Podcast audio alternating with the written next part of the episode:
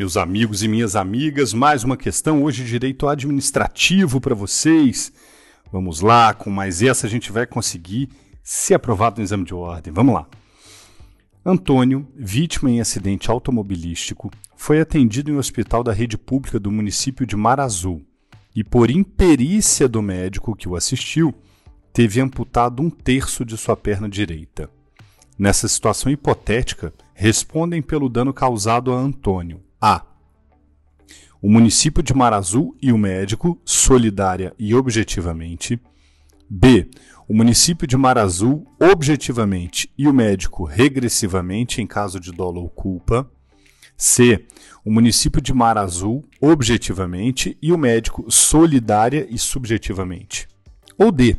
O município de Mar Azul, objetivamente, e o médico, subsidiariamente. Vamos aos comentários.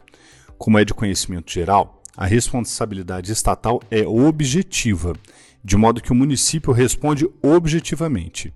Já a responsabilidade do agente público depende de culpa ou dolo de sua parte, devendo o Estado ingressar com ação de regresso contra o agente público que assim agir. Isso é o que fala o artigo 37, parágrafo 6 da Constituição Federal. Logo, a alternativa correta é a B.